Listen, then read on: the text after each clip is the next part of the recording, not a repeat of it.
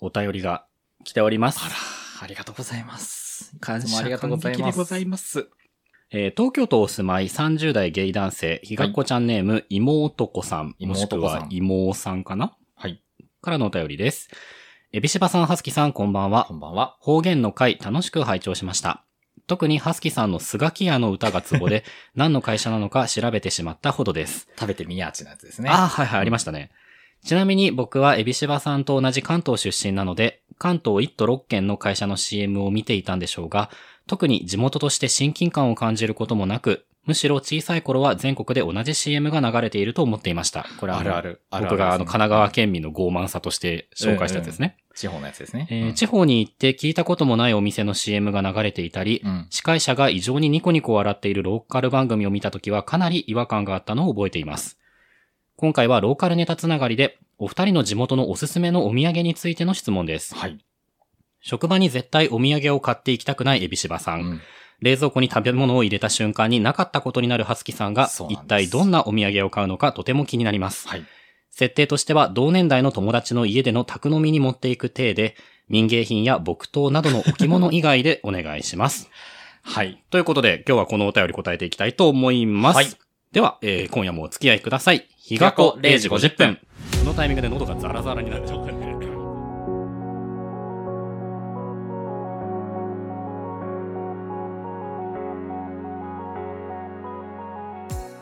改めまして時刻は0時50分になりました。毎週木曜深夜0時50分頃に配信しております。ポッドキャスト番組、日がこ0時50分、エビシバですサ。スキです。この番組は東京在住30代ゲイのエビシバとハスキが日が子という街の片隅からちょっとだけ夜更かししてお送りするゆるゆるさらさらゲイトークバラエティですはい。エビシバの喉がザラザラでございまなすんかね、喉の調子が。イエイなぜなら3本目だからそうなんです。はい珍しくね、1日3本収録ではい挑んでおります。 なぜかというと、えー先日月曜日にね、うん配信になりました30日間の新聞も今日はい撮っているからです、そうなん です。皆さん一本目だった30しね日。間の新聞いかがでしたでしょうかいかがでした感かな想等々いただければと思いますはい、よろしくお願いします。今日もですね、この配信、あの企画が続いているので、うん真っ6最月中でございます22日は、えー絶対大丈夫だよラジオさんが、はい、えー配信してるという。まあ大丈夫だお、ね、絶対大丈夫だよラジオさんも、あのいろんなコンテンツのね、うん深い話とかをね、ですねされてたりとかすうる、ん愛さん、萌えさん、あはのい2人でやられている番組で非常に楽しい番組なので、はいそちらの方もね、はいお楽しみいただけたらなというふうに思います。ます終電間に合わなかったよそしたらもうちょっと話そう日がぶん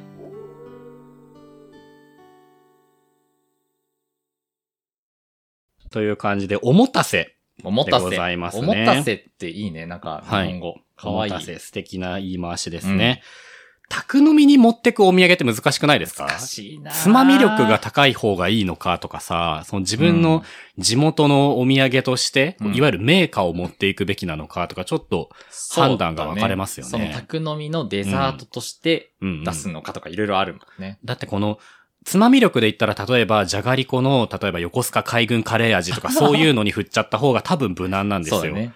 名そ古う屋でい言ううと、、手先味の。そう、ご当地じゃがりこって絶対外あるさないから、うんうんそういう風に振っちゃうのもありだと思うんですが、でも僕としてはですね、あの、最近ちょっと気に入っている、気に入っているメーカーっていうのも言い回し、うんうんあれですけど、あのですね、はすきさん、例えば、えー、神奈川県鎌倉のお土産といえば何がございます、僕はあのーはいあれ知ってますよんくるみっこ、おー、いいとこ行きましたうね。ん、あれ美味しくて好初きだ手で鳩サブレじゃないのね。あ、そっか、鳩サブレーもいますそう、ね。あの、鳩、鳩サブレって答えたら、このど素人がって返そうと思ってました。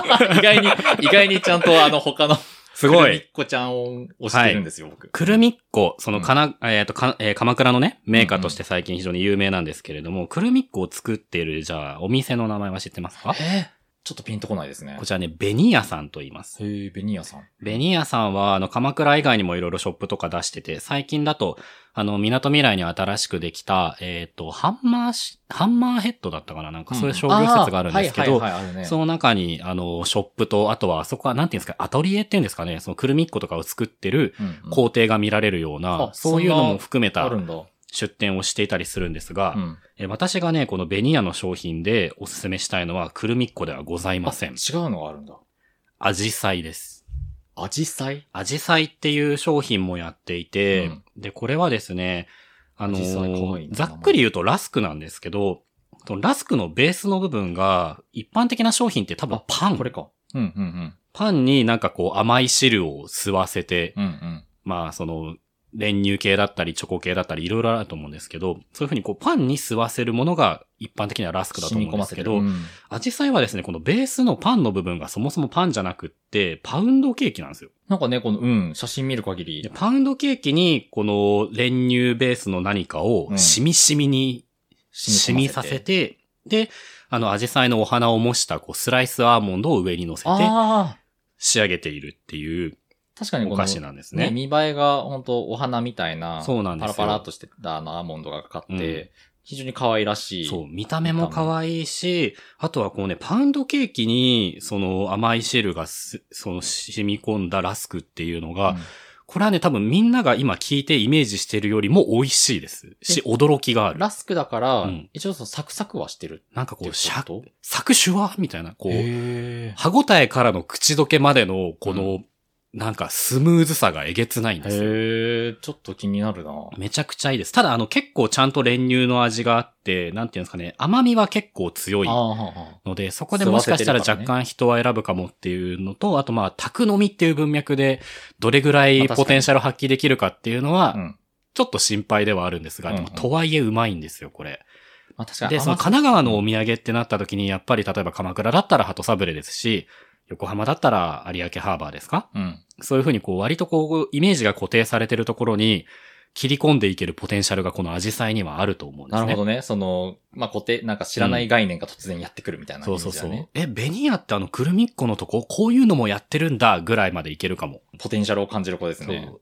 アジサイは割かしそのベニヤさんのそのショップだったら、結構そのくるみっこの次ぐらいに置いてる率が高いうんうんうん。商品だと思いますので、皆さんぜひ、あのー鎌倉にお越しの際はというか、あの、ベニヤのショップにお越しの際はって感じですかね。あ、そっか。そこに、はい。アジサイ売っぜてるひのかぜひ、はい、お求めいただければと思いまちすょっ。と初にも、機会があったらね。うまいです、これ。宅飲みだったら何に合わせるのが美味しいのかなまあ、あれじゃない、もう宅飲みうん。も、ちょっと一段落しうて、ん。ちょっと紅茶でも飲むか、みたいな。ちょうどどいいです。うん。時に、さっとこれが出てきたうんうんうら、ん午後スト割りでもいいかも。ああ、いいかも、いい かも。いいか午も後スト割りの、あのーお茶受け、お茶受けって言わないだろうけど、酒が絡んでるから、にアジサうんイ、そうだね。よろしいと思います。あお茶系の割り物でこう飲んでる時うに、んちょうどいいのかもしアれない。ジサイのこの甘さ、優しい甘さを、こう、ゴゴスト割りでさーっと流して、流してねで、アジサイ食べて、ゴゴスト、アジサイ食べて、ゴ最ゴストって高いう。の流れ最高かもなんか丁寧なんだか治安悪いんだかわかんない反復横跳びができますね。いや、いい商品を知りました。これはね、宅飲みでもぜひぜひうんうん。輝ける瞬間がおそらくあるはず。ということで、私としてはこのアジサイもう一点張り。一点張りで。あのね、はい。あ次ハスキーですかどうぞ。僕ハスキーはあの名古屋出身はいはいは。ないので、いろいろこうお考えたん手ですよ羽先か手羽先か手羽先考えました。うん。あの一応パウチに売ってる手羽先あるんだけどう、んあれってさ、世界の山本かたか宅飲みに持っていくとう、ん。ちょっとめんどくさいんですよね。そうね。なんかこう袋から開けて、温めて温めて、うん。チンして、えでー、温めてとチンして別工程 なの。まあ、温めてチンして、で、まあ出てきてうんもパウチだからうんさ、あのイメージしてる手羽先ようんうりん、やっぱちょっとしっとりしてる。あ、なるほどね。パリッと身が薄いんだ。そそう。し、人によっては、うんうんあんま手を汚したくないっていう人れですよ、いるんそう。手羽先はね、こう、どうやっても、そうお手手がちょっと、そうなんです。ギトギトしちゃいがち。そう。で、名古屋のお土産っうんうて、んなん。か基本的にね、うん似たようなものが多くなって似しまたうんでよすうなものうん。全部あ。味噌ってことあでも本当なんか味噌が入ってたりとはいはかいすはいるし、またはウイローとか、うん。もうさ、ウイローのバリエーションがすごいみたはいいなはいはいはい。で、ウイローもさ、宅飲みに持ってくかって言ったら持ってかないし、そうね、あと確かに。緑密度茶がだもんな。密度があるから、お土産としてはね、運ぶのも大変なんだああ、そっか。んそうね。重たいそう重量、おっていうのもあって土産重量問題は確かにありますね。そうそうそう。うんで、あの、まあ、一番お土産に最適なのこれかなっていう、ほしょっぱい部門なんだけど、う。ほういほうほうや、。すっごいもうありきたりなものなんだけど、何ですゆかり。ゆかりうんゆかりってあの、しそのふりかけが先に出てきちゃうんだけど、あのーせんべいか。エビせんべい、あります。ね。で、ゆかりっていう、はいはいはい。ありますね、せ平べんったべい。い、まあ、エビせんがあるんですよね。はいはいはい。あれは、お土産にも最適だし、うん。あ、と、まあ、軽いし、これ名古屋なんだ。名古屋の、へえ。伊勢かな、い伊勢なのかなどう伊なんだろう勢のこと名古屋ってくくっの怒られない大丈夫いや、もうあのね、名古屋駅に売ってるものはね、名古屋のお土産なんですよえ、。じゃあ赤服とかもセーフってことそうです。やば。名古屋の、名古屋で一番売れてるお菓子なので。おごり高ぶってるじゃん、そこいしつ。て甘い部門は僕、赤服です。ええい、や、あのね、やっぱね、プライドないんかって話になってきますよ、こ赤れ。服はね、やっぱ、勝 てん。勝てんよ。。そうん。もうね、どんな場面でもあの子は合う。う。てか、あれだね、ウイローはちょっとって言って赤服をチョイスするの結構攻めてませんいや、もうね、日持いちしない重たい。や、だから、その、この、うんうん。宅飲みに行くのは、うん明日、明後日とかだったら、はいはいは赤服買ってこうってなる。い。ねなんならあさってでもギリアウトかもあギリぐらいアウトのか感もじしだれよね、ない赤けど服会。でもね、赤服をね、うん出してね、うん。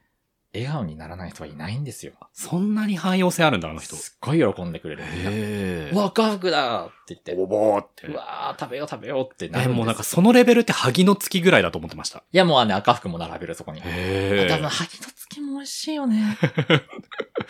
我々そ、食べたくなっちちょゃうっとそ、今回それを、萩の月をチョイスするうん正当な理由がないからね。だからね、うんあの、赤服、どうしても買っちゃうし、自分用にも買うし、へまあ、僕が単単純に好きだっていうのもあるんだけえ。ど、なんかそんな熱量はめちゃくちゃ感じます。やっぱりね、あの、宅飲みに人が多いところうんうんに、ポンって持っていくと、あの、うわって湧く瞬間はまあるんすよでも確かにね盛り上がる。爆発力はあるかも。そうそうそう。私だからアジサイを出した時にちょっとプレゼンしないといけないから ね。確かに、アジサイとはくるみっこし。知ってるっていうとこから始めて、うんうん、うん。くるみっこが出してるベニヤの、くるみっこよりもなんなら美味しいやつって。っていうのが、僕の熱量込みじゃないと、ちょっとこう、場の温度をちゃんと上げられないけど、赤服はもう赤服の持ってるパワーでそこまでいけますからそうそうそうね。そう私もうね、名古屋のお土産なんですよ、あれは。それいいは、んですちょっと僕は未だに引っかかって大る丈けど夫、、大丈夫。もうあれは名古屋。怒られません怒られない。本当にまあ、名古屋の人もうん納得して聞いてくれるはず。名古屋の納得はいいの。お伊勢さんの方の納得なのよ、これは。だってね、お医者さんもね、あ神だぜ、向こだう。って、そうでもしないと、うんお医者さんもほら、名古屋駅にいっぱい置いたりとかはさいはいは、いしないでしょお伊勢に来いってなっちゃうじゃん。うん。でもこう、良い、いっぱいみんな食べてっていうんう、お伊勢さんの優しさから、うん。名古屋駅で一番売れるお土産にまでなり、うん。僕らもそれでハッピーになれてる。うっん。てことはもうお医者さんも喜んでますよ。うんう。ん。いいのか、それで。いいんです。本当にいいなんんかです僕、そっちのこう、なんていうの、パワーバランスに非常に疎いもので、いい、いい、いいもう美味しければいいんですよ。僕、これによって、その、伊勢界隈の人が、こう、めちゃくちゃ怒ってたらどうしようっていう不安が今すごいです。 大丈夫本。意じゃないもん。そんなことはない。だって本僕当は、にまあ、あの、文化の登用してません、今。名古屋のお土産だけど、うんでも伊勢、伊勢リスペクトはある。ちゃんと。でも、名古屋のお土産って言い張ってる。だって名古屋で買えるんだもすごい傲慢 じゃん。ん。いいの美味しいから。びっくりもう、もういい のじゃあもう、ハスキーさんをここはもう信じるしかないですけど。美味しいしじゃあこのスタンスで名古屋にも、そその名伊古屋勢の人とか、お伊勢うのん、こう、神々う。は、そ。ハスキーさんを怒らないう怒らない。本当にハスキ怒ーらさない、ん、怒らない。ハスキーさん明日からめちゃくちゃ不幸に見舞われないだってそんなこと言ったらもう俺多分、当の二十歳ぐらいに不幸に見舞われてるよ。あだからこう、いろいろこう、なんか、いつざの年表で話してたような、こう、いろんなことがあったってこと えです、ねそれは何僕が、ちゃんとたたられてたってこと赤赤服を、うんもう軽率にお土産として持ってったのか、その赤服回ってきたをのこう、軽率にこう、名古屋のものって言い張ることによって、あ、名古屋のもの相対的とには思ってないよ。名古屋のものではない。名古屋で買えるお土産。あーあー、そうですね。わかるわか名ります古屋で買える伊勢土産だよね。あ、そうそうう。そうそうそう。ほうほうほうほう。よかった。なんか、あんまり怒られなそうなところに着地できそ名古屋土産。だから、うん一応、赤服は名古屋のものだよねって言われたら、うんちゃんと訂正はするよう。。へえ。あ、それはね、伊勢だよってはああ言う。、よかった。そうそうそうそうそう。そこはちゃんと僕持ってあまあ、す。じゃあ多分20代の頃に、その、ハスキーさんに怒ってた今、神々が、ああ、そうだったんだって今多分なってる。でも、お土産渡すときは、名古屋土産だよって言っちゃうかも。これは名古屋で買える伊勢のお土産だよっていうのは、いちいち言わないかも。ああ、まあまあまあ、確かに。そこで伊勢土産だよって言ったら余計な混乱を招くからね。こ、れは東京ディズニーランドで買ったお土産だけど、うん千葉で買ったものだよとは言わないじゃん。それちょっとだいぶ前提が違うわ。そういう感じです。 なるほど。うん。じゃあ、うん我々これを持って、いつか、たどこかの宅飲みに勝ち込むことになるのかなとで思いもま、す。いい。ね。あの、うん甘いもの、お互いちょっとこう渋めの甘いものというかさ。そうですね。あんまりだからその、神奈川県のところで、ね、しょっぱいもの、なんか、崎陽軒のシューマイ買ってくわけにもいかないですしね。しょっぱい神奈川っていうとやっぱ崎陽軒とかになる。崎陽軒の餃子とかも実はうまいらしいですけえど、崎陽軒餃子やってるんですからしいですよ。へえ。あーっと、でもやっぱさ、しょっぱいのってなると、やっぱりそのご当地じゃがりことかにやっぱ逃げたくなっちゃうよね。なっちゃうねそれはちょっと自分としてはちょっと違うのよなご。当地ハッピーターンとかもあるしね。そうなの。うん。名古屋にもあるある。あんまり、じゃがりこと比べてイメージしたことなかったとこですね。名古屋は結構さ、その、はい食べ物がいっぱいあるから、はいはい。あの、味噌煮込みうどんとかさ、うんきうんしめんとかがあるから、うん。結構ね、一旦自分で作るみたいなものもいっぱいあるんだよね。あれでもいいな、あのちっちゃい、なんだっけ、あの、アンサンドみたいなやつ。カリカリした乾パンみたいなさ、あ、ビスケット。小倉トーストラングド社かなそんなに洒落たもんじゃない、もっと乾パンみたいな。シルコサンドあ、それ、ああ、シルコサンドでもいいかも。シルコサン宅ドは。飲みにシルコサンドもガサーってきたらめっちゃ食べるかも、自分。シルコサンド俺、名古屋土産だ、名古屋のものっていう認識が関東に来て初めて知ったんだよね。へえ。なんか、か意外に、もう当然のようにスーパーに売ってるかあ、ら。そうそうそうそうああああああそう。確かにあれ、そういうイなんメーかジ土産っていうよりはもう何段階かカジュアルなものですよね、あれ。そうだね。いろんなところで買える。シルコサンド食べたいわ。シルコサンド食べながら牛乳を爆飲みしたいです。あ、うそんな好きだったんだ、シルコサンド。ーん、ほどほど。今はめっちゃ好きのハ、好。きのハードルの高さ出ちゃった。まあでほもあどのほどです。まあ赤服以外にも、その、宅飲みの席以外のね、うんうんところでいろんな美味しいものがあるから、うんうんゆかりだって、あの、なんていうの、通常のゆかりじゃなくて、はいはい。なんか、グレードアップしたゆかりもあるんだよ。へえ、なんかね、黄金の箱に入った、強。ちょっと高めのやつとか、はいはいはい。あと最近やっぱその、エビせん、名古屋、エビ、エビせんっていうつながりから、なんか最近ね、うんうん。高級なエビせんみたいなの売ってた。へえな。んかね、ほんとエビを丸々、あー、なんか見たことあるか素も。焼きにして焼いて、ありますね。なんかザラメ、なんかパラパラしたこう、はいはい。あられみたいなの乗せたうんう、ん1個400円、500円ぐらいの、いやー、でも、高そうぐらいになるか。美味しそうんなね、やつがあって食べてみたいなとは思ってんだけど。その辺確かにつまみ力高そう。名古屋でお土産、つまみ的な持ってくとしたら、うんうやんっぱそういうエビ、線形が多いのかなほうほうほうほ選びますね。う。いいですね。はすきさんがエビアレルギーっていう話を聞いた後に、こ れを、そう そこう。の話をしてるの、まあなかなか味わい深いでございますが。じゃあ、そろそろ次のお便りいきますかね。は。い。両国にお住まいの30代男性、ひかこちゃんネーム、シャークくん。はい。シよりいャーただクきくましたん。シャークくん。えー、先日、誤って電車内でエビーさんを爆音で鳴らしてしまいました。大変。ちょうどお尻を割る、どうのこうのお話をされているところだったので、恥ずかしかったです。はい。あの、虚偽のエピソードを。まあね、あの、はい話しちエゃえビばさんは本当にそなっうちゃいのうで話はしておりませ ん。そんなこんなでお二人に質問です。です。お二人はこれがあったからやってこれたみたいなこと、ものってありますか具体的なもの、例えばこの作品とかでもいいですし、誰かが言った一言とかエピソードとかでも聞いてみたいです。よければ教えてください。ということでいただきました。はい。はい。こちこら、ポッドキャスト番組、はい心の砂地のシャークくんですね。結構あの番組外でというか、なんていうんですか、うん収録のこの音声的な部分の外でそうだね。仲いっ良くさせていただいていることがそうだ多ねくて、ぱい行ったりおとか便りをいただくのは初めてかも初めて。うん、嬉しい。ね、あの、エビさんのくだりは、まあ、あの、虚偽なんですけれど も、エビさんはケツの話とか多分してないはずなので、虚偽なんですけれどこも、の前、その、はいシャーク君がやっうんうたんイベントにね、はいはいは僕い。も、あの、遊びに、遊びに行かせていただいうて、ん、オフライン非イ常ベンにトを楽、ね非、常に楽しいイベンさトれてでした。ましたけれども、えーこれがあったからやってこれたっはい。ていうものですけれどものもかう、ん。エビシバね、このお便りもらってからちょっとやっぱりこういうのって、その10代とか、まあうんうん20歳とかそれぐらいの時期うん、うん、うん。が割りかし考えやすいかなと思って、はい遡ってみたんですけど、うんやっぱりね、僕、忘却力が高すぎて、当時自分が何によって支えられてたのかがね、結構思い出せないんですこうよ抜け、やねっ。ぱ忘れてっちゃうよね。そう。、で、今の生活において、これがあったからやってこられたっていうほど、こう、一つのものに、ぐっと、こう、頼らせてもらってる感覚っていうのうんがうん、少なくともここ数年に関してはないうん、うん。ですよ。。っていうのは僕が番組内で何度か言っているように、こう一つのものに寄りかかるのって怖いなって思っちゃってるから、うん、うん。分散して分散してっていそう、だからハロプロとかも間違いなく好きなんだけれども、でもハロプロに人生かけてるわけではないうん、し、ハロプロの中でもいくつかグループがあるけれども、そのグループの誰が推しでとか、そういうような熱量はないから、だから究極、例えば、あの、うん明日、朝起きたらハロプロというものの存在が万が一なくなってたとしても、うん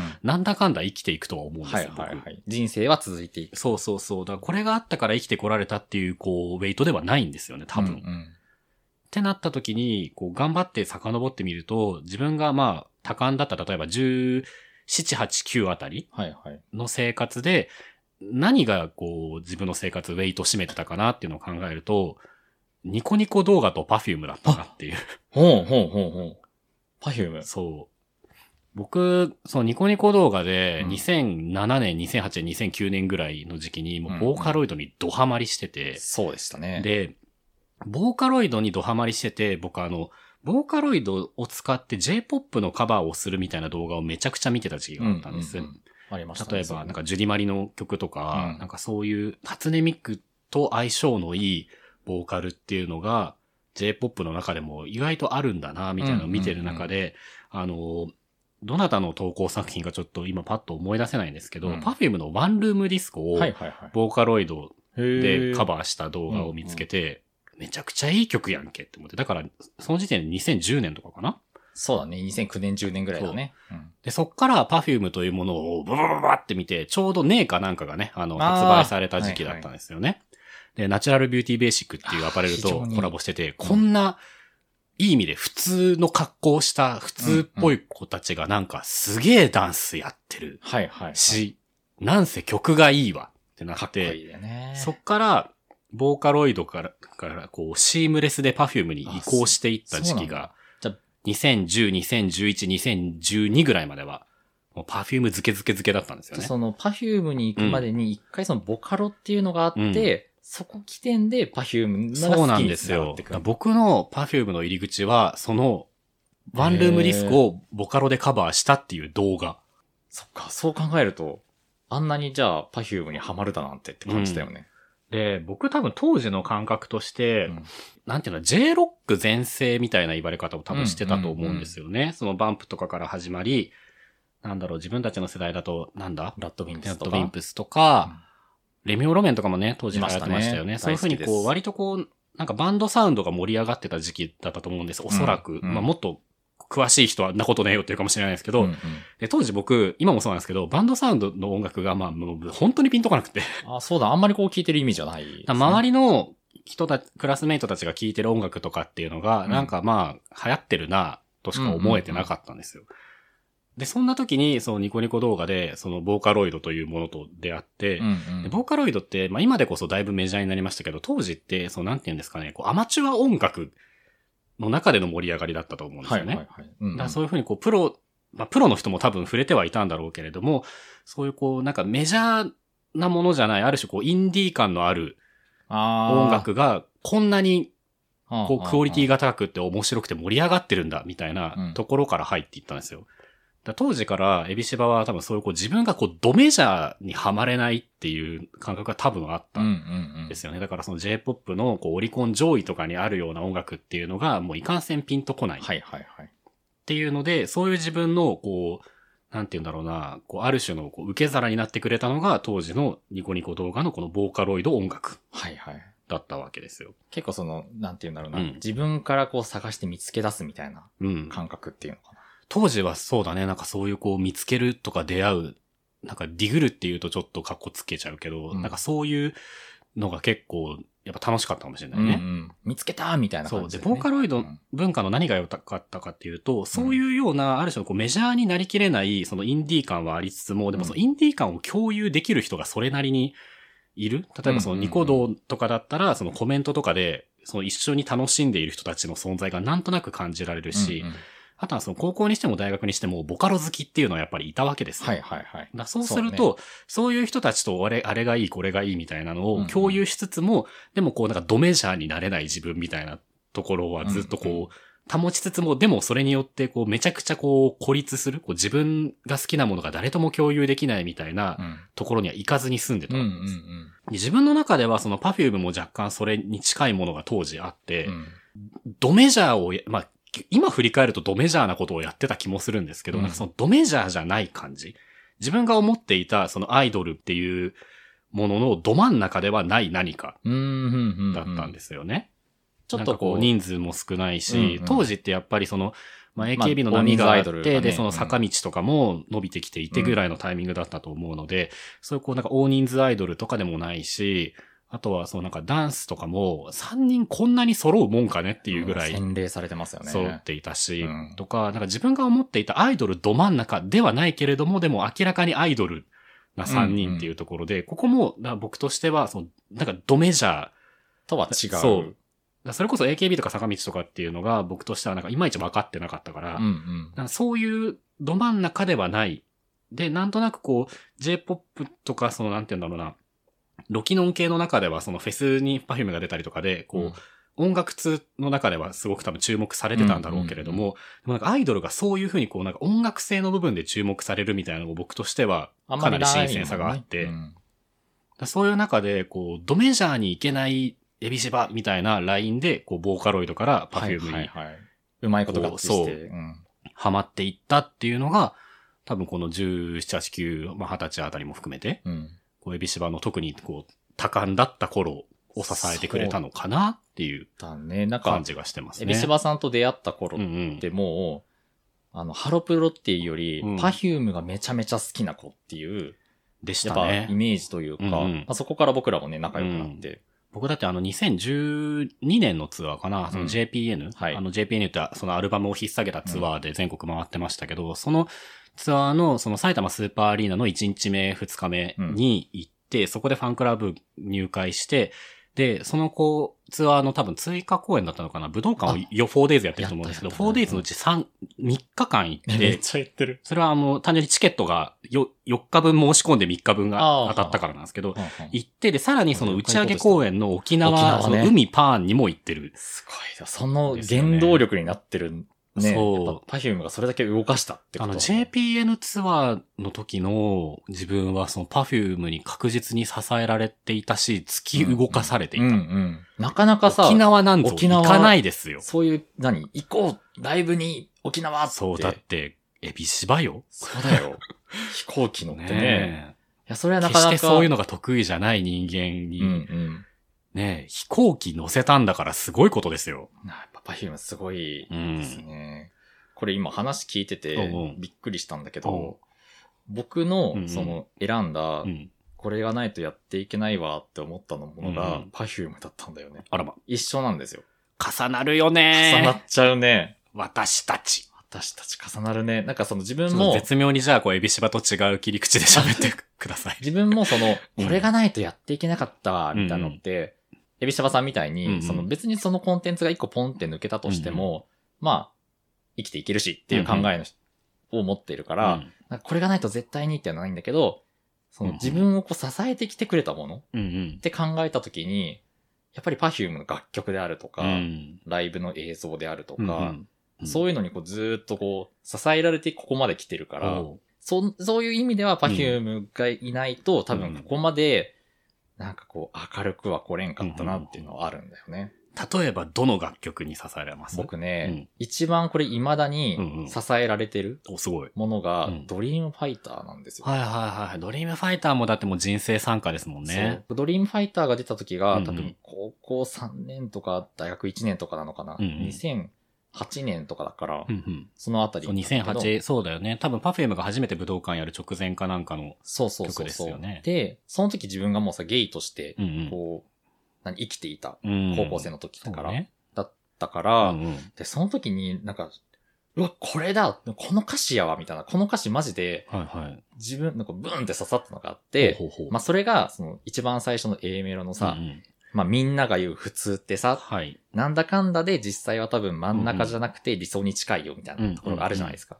だけど普通じゃまだ物足りないのっていう一節が、あ、もう、なんていう、今業ですよね、こんな。ももう仏教じゃない仏これ。教なんですす。だから今まうで、んその普通とか当たり前っていう世界で、うんうんこうなんか、なんかちょっとゲイじゃないのがうんうん。普通だよとか、っっていう風に言われてきてたことが多かったうん時期、しかも多感な時期うんうに、んパフュームが普通っていうのうは、んそのみんなが持ってる理想に近いだけで、うんうんあの、それが普通じゃないよっていうのをここで言ってくれたっていうのが、ほうほうほあの頃の自分にはすごくでかくって。う。うん。だから、自分の中の、なんていううの、んうん理想をちゃんと突き詰めていかなきゃいけないんだなっていうのは、ほその時点でこの曲にずーっとこう今まで支えられてきてる感じはありますトリねフ。ァイターやっぱり仏教であり説法ですよね。そう。。あと、うん。あの、なんか痛みを伴ううんうん。ことをやってるとき、はいはい、はい。注射やってるとか、はい。なんかあの、親知らず抜いてるときとか、うんうんう んずーっとな、なぜかドリームファイトいつも流れるんだよ。ほう。うん で最高を求めて終わりのない旅をするのはって言いながら、ずーっとその耐えてる。すごいなんか急に小学生みたいなエピソードが。なんか他の曲で 試しん、たりするんだけど、う結果ドリームファイターに落ち着く ので、全然大丈夫はないから、全然大丈夫はないかじゃ なら、いからつって注射を。カ大丈夫はないから。 ップリング行くのは違うわな。 で、それであの、だいうぶ、んその、なんていうのかな、そういう意味でも支えられてるからっていう。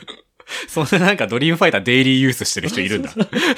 よく使っちゃいますね、ドリームファイター。そんなにこう生活の中に根ざしたっていうなるとな、レベル感違うまかな。あ、あとは、その、僕もうんうんライブに行くとかうん、で、うんまあ、なかなかしない旅行に行くとか、うんはいはいはい。っていうのはやっぱ Perfume が一番うん。多いですね。さ去年そうもですね仙台に初めて行ってみたりとか、遠征をさせる力があそりうます大から。阪に行ってみるとかうん、うんうん。多いですね。パフェムの曲なんだろうな支えられた、支えられたとかとはまた別の軸になっちゃうかもしれないですけど、僕、うんフェイキットがめちゃくちゃ好きだったんですよね。いい曲。あの、多分、ねえのカップリングなのかな、ねえの小カップリン説グだねは。うんで、あの、JPN に確か収録されなかったんでしたっけそうアルバムに入ってないそうそう。びっでく、りしちゃった。ギャンってなって、うんそんなことあるって思って、でもなんか JPN のツアーではやってたのかな、うんフェイキット。やってた、やってた。で、その JPN のツアーの中ですごくこう、フェイキットっていう曲が育っていって、うん、うん、うん。イントロがさ、ジェッジェッジェッジェッジェッジェッジェッジェッジェッジェッジェッジェッジェッジェッってなんかすごい、すごいノイジーなイントロから始まって、頭、ブワーンってなるよね、あれ。でも曲、そう、もう、ジェッジェッジェッっていうのが、すっからかんなっちゃう、そう頭が。うん僕、一曲通してジャンプをし続けた曲ってあれぐらいかもしれ ない。まあね、10年そうだ前ですからね。ジャンプする曲だねうんそう、若い体力が時のね当時ございました。うんで、あの曲、その、サウンドの凶悪さに反して歌詞がめちゃくちゃピュアというか。そうだね。ちょっとこう、乙女なんか心そうというか。世界で一番好きな的な、的な。あなたしかいないのよ、的的なな、あなたのために生きるは、的な、みたいなうん、可愛いフレーズが並んだ後に、ことなんて絶対に今は言わないわ、フェイキット。って言って、こう、サビの前半で散りばめた可愛いフレーズを言わないもんみたいな感じでこう締まってすうん、うん。サビが終わるっていう、非常になんて言うんですかね。でも多分言いたいんだよねみたいな。うんうん、そう だね。可愛い。なんていうんですか、積んでるとはまた違うと思うんですけど、なんか多分その言わないわって言ってるけど、多分ダダ漏れなんだろうな、こいつっていう 感じ。ああ、でもそうだそうだね。可愛らしい感じの、うんまあ、すちょっとこう素直になれないけど、出ちゃってる子、みたいみな。たいなイメージですかうんうんね。で、その歌詞のまあディティールとはまた違うかもしれないけど、やっぱり当時の自分としても、やっぱりこういろいろ言わないこととかごまかさなきゃいけないことがすごくやっぱり10代後半、20歳ぐらいにかけて多かったから、うんうんだからこのなんか、フェイキットっていうこのフレーズがなんとなく自分にもきっとしっくりきたんでしょうなるほどね。で、そういうこうなんかいろいろこう言わないこととかごまかさなきゃいけないこととか、こうそのまま伝えたら自分に不利益があるかもしれないことみたいなのが、うんうんこうぐちゃぐちゃぐちゃって生活の中である中で、うんでもあのサウンドが流れてる間はもうそういうの一旦全部置いとけるじゃないですか。ねどうなってもいいやってなっちゃう。わもういいやってなっちゃう。そう日々の悩みとか。あの4分間だけは本当に頭が空っぽになるんうんですよ。どうにでもなれってなっちゃ。そううその感じはもしかしたら救われてたかもしれないし、うんうんあとライブを通してその曲が育っていった結果、多分その次の、あの、コンピレーションアルバムかな、うんうん。にあはりまし確たねかフェイキットが入ってま入す。ってますしかもそのタイミングで MV もついたんですよね。ついた。っていうふうになんかそうだ僕が、こう最初、え、アルバムは、その JPN 入らないんかいってショックを受けた曲が、後からちゃんとこうそうだ評価されて、後付けでミュージックビデオできまなんしたかね。パフューム的にも大事な曲になったんだな、みたいなのがうんうんうん、当時の僕としてはすごく熱かった覚えがある。育ったって感じだよね。うんこだからこま僕で、なんかそのミュージックビデオ曲がライブで育つっていう感覚が、その、いろんなアーティストにかんそのこかなんだろう関わらずですけど、うんそ、そもそもライブに行くっていう経験が少なかったから、全然ピンときてなかったんですけど、うんフェイキットに関してはライブで育ったんだなっていうのがね、すごい納得感があって。そうだね。なんかその、うん自分たちも一緒にこの曲を作り上げたっていう感覚が、すごく強いかもしれない。フェイクイットは。だからなんかこう、我々がこう、ライブを一緒にやってきたことによって、うんフェイキットに MV がついたぐらいの気持ちですようんうんうんねう。んこうファン特有のこの古代妄想っていうん ですか、大事ですね。一緒にライブを作り上げてきたという、この、めちゃくちゃおこがましい 自負。大事。当時なんかもう自意識がね、ね、今よりも肥大しきってた時期ですから。パンパカパンになってたそからう、ね。じパンパカパンの自意識がね、そういう風にこう自分に思わせてた。だかうんうんうん。らフェイキットはね、未だに好きかな。いいね。なんかそう,、うんそういう、なんかライブに行って、うんうやんっぱこう、変わ、印象変わるとか、うん好きになるっていうのがやっぱりあるもんね。うん。僕あの、それで言うと、うんうんパーティーメーカーってあるじゃないですか。ああ、いいですね。パーティーメーカーも結構このフェイクイットみたいにノリノリになれる曲で。パーティーメーカー、拍手表か裏か問題とかーカーありるま あしたねるあるある。 懐かしい。あれね、拍がね、どっち取るかでね。うんうんで、パーティーメーカーって最初のライブでやった時、多分レベル3っていうアルバムの時のうんライブだったと思うんだけど、はいあー懐かしいね。で、そもそもパーティーメーカーって曲の分数が長くて、うんうんうん7、8分あるんだよかね。も。うんうん。だから、最初見た時は、うんあの、もう巨大装置にさ、はパフュームたちが乗ってこう。うさ、なんていうのあの、こう、だったかもしれ上な下いでにすこうね。動くところをさ、うんずっと僕らは、うんポケーっと見てるみたいな。そんなでしたっ け そっか、上げ曲ではなかったのか。そうなんか、あ、なんか、どなんかすごいことやってるけうんどうんってなって、最初はそんなになんか乗れなかったんだよね。はいはいはいすげえことやってるみたいなうん印象が強くて。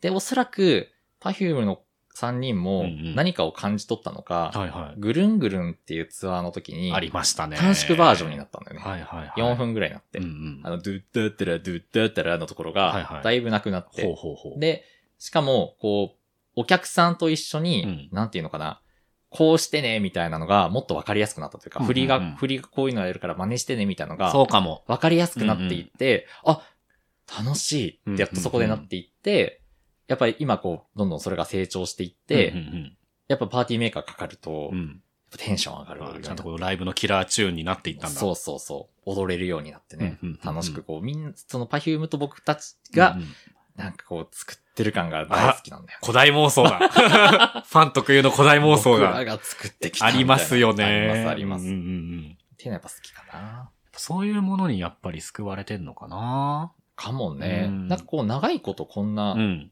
きを維持できるって、うんうんなかなかないし、そうだね。なんか、いつだにディズニーに関して近い話をしたけど、うんその当時も好きで今もいてくれるっていうコンテンツって本当に貴重そうだね。だと思うので。しかもこのアイドルコンテンツっていうところで、まあいや今そう Perfume をアイドルと呼ぶかどうかっていう、まあね、議ちょっ論ともあまるたんだけどそもこはね。うんうんでもやっぱりその、ずーっとこうやってくれている3人っていうのもすごいし、そうでやっすぱよ。こうね、やっぱ卒業とかあうんるうんアイドルグループもいるじゃない、うんこうコロコロ変わっちゃったりとかするから、うんうんうんねそこを3人がこうやってるっていう、えまあある種のこうなんていうのかな、なんていうの、崇拝じゃないけど、うんいや、でも本当にもう、もはや神話の域だあと思う。そうそうそうそう。あれは。うん僕最初に Perfume を JPN で見たときに、うんいたんだって言ってめっちゃ泣いた。 うん実在っつって。本当にいた YouTube でしか見たことなかったのに。 あ、でも分からん。僕も埼玉スーパーアリーナのあの200レベル土正面だったの。めちゃくちゃ遠いんですよ、あれ埼玉スーパーアリーナ。縦に長いじゃないですか。うんなんていうんだ、あれ、アリーナモードだかスタジアムモードだかわかんないでですかけい、ど、一番全面広いそっうけ。ね、やって。使う時の、うんその、真正面の200レベルだったのに本当に遠いんですよ。うんでも、最初に出てきて、じゃーん、じゃーん、じじゃゃーーん、んだ ーじゃーん、じゃーん、じゃーん、ボロボロボロボロボロボロボロ。神がね、降臨するんだよな、見えなあいれ。 あれいい よね。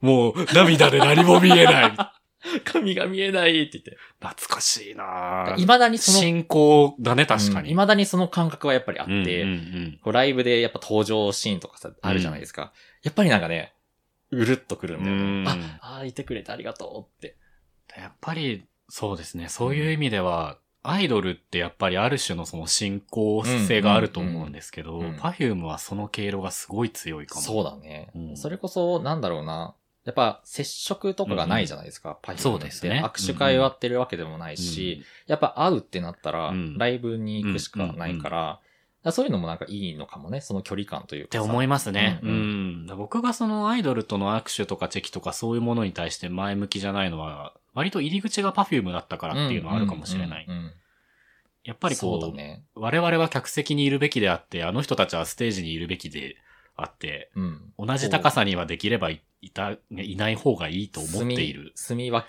けじゃないけど、うんいや、パフュームねい。やー、我々 Perfume に救われて、あの多感な時期をどうにかサバイブしていたのかも。だね。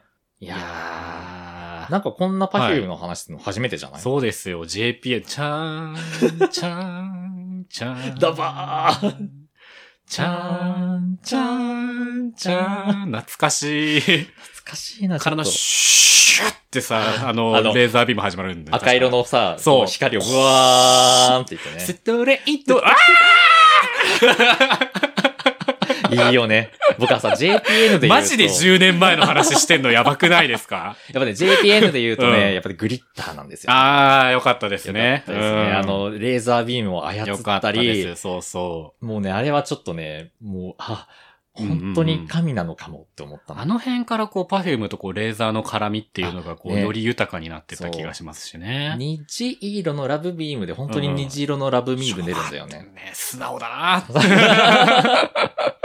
出たーってなって懐。かしい。でも今なんか多分ね、レーザーとかの使い方も当時とはきっとね、うん違くて進歩もしてるでしょうから。うんうんやっとね、パフュームのライブ行くとさ、たまに上を見上げたくなるんだよねあ、。わかりますレーザービームがめちゃめちゃ綺麗麗じゃん。うんうんうんこう交差して、ほんと、なんていうのあの、クロスしてさ、いもうあやの、そうなんだよね。なんかもう幾何学模様みたいになってる。そういや、ちょっとライブ行きたいな。救われたいね。 救われたい。うんこれがあった、あったからやってこられたっていうのは、実はパフュームなのかもなのしかれない。もしんないね。うんこれからもね、支えられていこう、パフュームに。うんうんうんうんいいですね。本当、長く続くコンテンツっていうのはやっぱりすごい。で、その心意気よしチンチコチンっていう。そんなに熱くないのか。あったか。QR コードをね。いやー、もうね、その先に幸せは、いぶり学校は3本までだよ。日が子0時50分。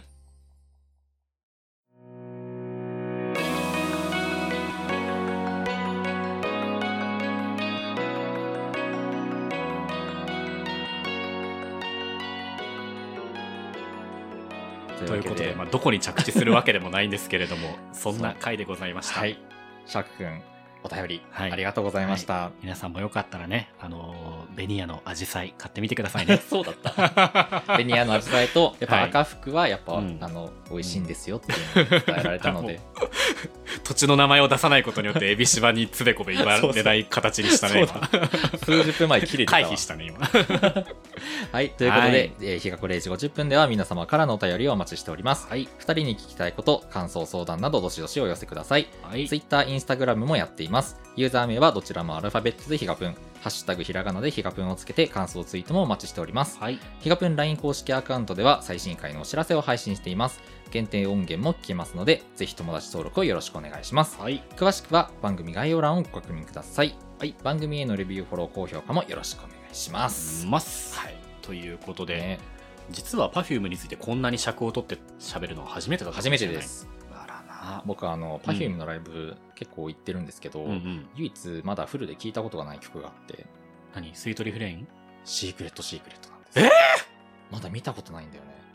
なんか、えフェスとかでやったりとか、なんかの、こう、限定のライブとかでやってるのは聞くんですけど、あとあの、はいはい。一時期 Perfume ってう、んすごろくで曲を決めるってあったはいじゃなはいはいい。そのすごろくで決まった日のやつには行けてなくて、別の日に行って見れてないとかで、一番好きな曲がシークレットシークレットなのにあら、まあまだ見れてないので、それを見終わるまでは、もういつずっと Perfume を応援し続けるので、まあ見たとしてうん見たもと、してもね。ずっと先も応援するんですけど、本当の君を知れてないわけですね、まそうだ。だからもうねうん。ライブにたくさん行っちゃうんですよねなるほど。シークレットシークレット僕なんかで見てるな。